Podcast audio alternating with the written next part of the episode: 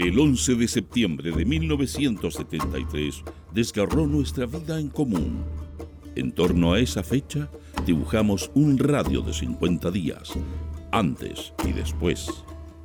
Para encontrar pistas de futuro, buscamos fragmentos de tiempo y los reunimos en el presente.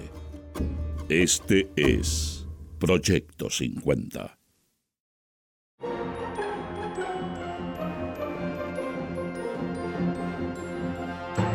Buenos días. Estas son las principales noticias del viernes 27 de julio de 1973. Portadas. El siglo. A derrotar la escalada del fascismo golpista. Gobierno ordenó requisición masiva de camiones parados. Asesinado edecán naval del presidente. El Mercurio. Asesinado a tiros edecán naval de su excelencia. Elwin irá a la moneda. Sin incidentes, el paro en Rancagua. Total paralización en Talca y Maule. Destrucción en Escuela de Reyes. Vandálica acción de marxistas. Noticias interiores. El siglo. Ola de atentados terroristas. Mopare se jugará entero por normalización del transporte. Una vez más serán derrotados, dice Allende. PS inicia pleno mañana para fijar su posición frente al diálogo. El diálogo se dará sin dejar de cumplir el programa de la UP. El Mercurio. Corte ordenó suspensión del Canal 9 de televisión. Declarado reo director de la Estrella de Antofagasta. León Villarín, dirigente de camioneros. El gobierno no ha cumplido ninguno de sus compromisos. Es falso que estemos en huelga. Sencillamente hemos suspendido temporalmente nuestras actividades por estar materialmente imposibilitados de continuarlas, porque el gobierno no ha cumplido su promesa de vender vehículos directamente. Noticia destacada. El siglo. Nuevamente el Partido Nacional llama a derrocar al presidente. El diputado del Partido Nacional Domingo Godoy Mate declaró ha llegado la hora de que el Congreso asuma su responsabilidad y por amplia mayoría declare que usted está inhabilitado para ejercer su cargo. Este llamado surge en el mismo momento en que la derecha trata de reeditar el paro patronal de octubre con Villarín y los camioneros a la cabeza, y en que la reacción sigue maniobrando para contraponer a las Fuerzas Armadas con los trabajadores. El Mercurio. Elwin irá a la moneda. Reunión con Allende se efectuará el próximo lunes. El presidente de la democracia cristiana, senador Patricio Elwin, dijo que el gobierno debe terminar con los grupos armados en el país, devolver las empresas usurpadas a sus legítimos propietarios y promulgar el texto del Parlamento relativo a la reforma constitucional sobre las áreas de la economía como un requisito esencial para permitir un amplio diálogo democrático. Hizo un llamado al diálogo para superar la grave crisis política, económica y social que afecta a Chile y declaró que la democracia cristiana no ha dado ni dará ningún pase a conciliaciones secretas ni a espaldas de sus bases, sino a la luz pública y de cara frente a Chile. De nuestro ranking musical de la semana suena Cartas Amarillas de Nino Bravo.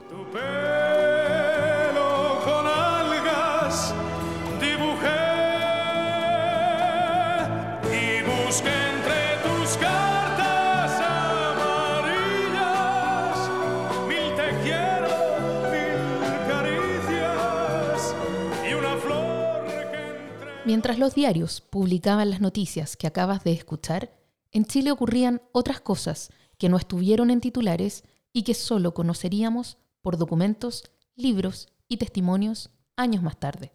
En la madrugada, el edecán naval del presidente Salvador Allende, comandante Arturo Araya Peters, fue asesinado por un francotirador que le disparó a mansalva. Poco antes había llegado a su casa tras asistir, acompañando al presidente, a una recepción en la Embajada de Cuba, uno de los asesinos, Guillermo Claverí Bartet, fue condenado a tres años de prisión. Claverí no permaneció ni un día en la cárcel. Estando prófugo, fue indultado por la dictadura gracias a una decisión del almirante José Toribio Merino Castro.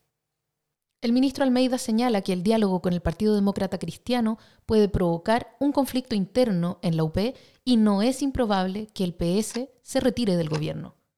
Faltan 46 días para el golpe de Estado.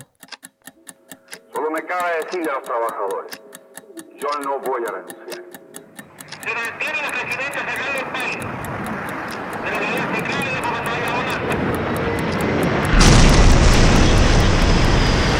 Fuerzas Armadas y de Orden han actuado en el día de hoy solo bajo la inspiración patriótica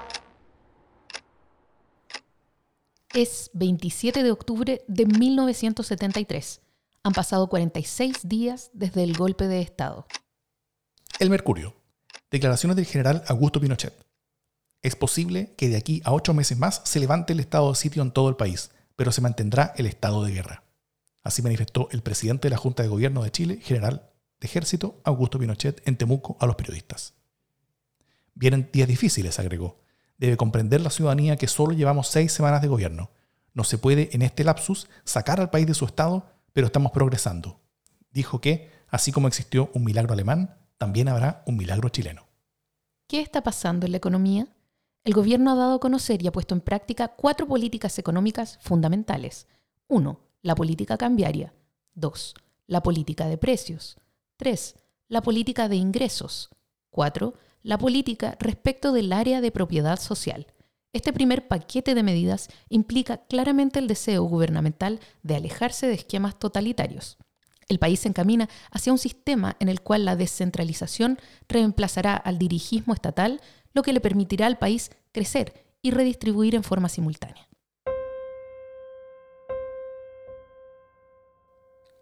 En este día, sabemos que fueron asesinados Pedro Muñoz Apablaza, 21 años, estudiante sin militancia en Victoria, Eliseo Jara Ríos, 38 años, funcionario de INDAP, socialista en Victoria. José Jofre Jofre, 44 años, obrero agrícola comunista en Los Ángeles. Este día también fueron detenidos Néstor Castillo Sepúlveda, 23 años, funcionario del PC. José Pérez Ríos, 24 años, empleado administrativo de ONSA, Mapu. Juan Vera Oyarzún, 53 años, obrero comunista aún se encuentran desaparecidos.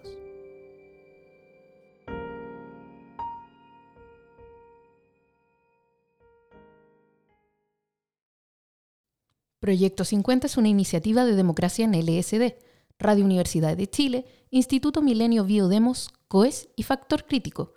Escucha Proyecto 50 diariamente en tus plataformas favoritas de podcast y en Radio Universidad de Chile Síguenos en Twitter e Instagram como arroba proyecto 50cl y escucha también nuestro espacio de análisis semanal cada lunes a través del podcast Democracia en LSD.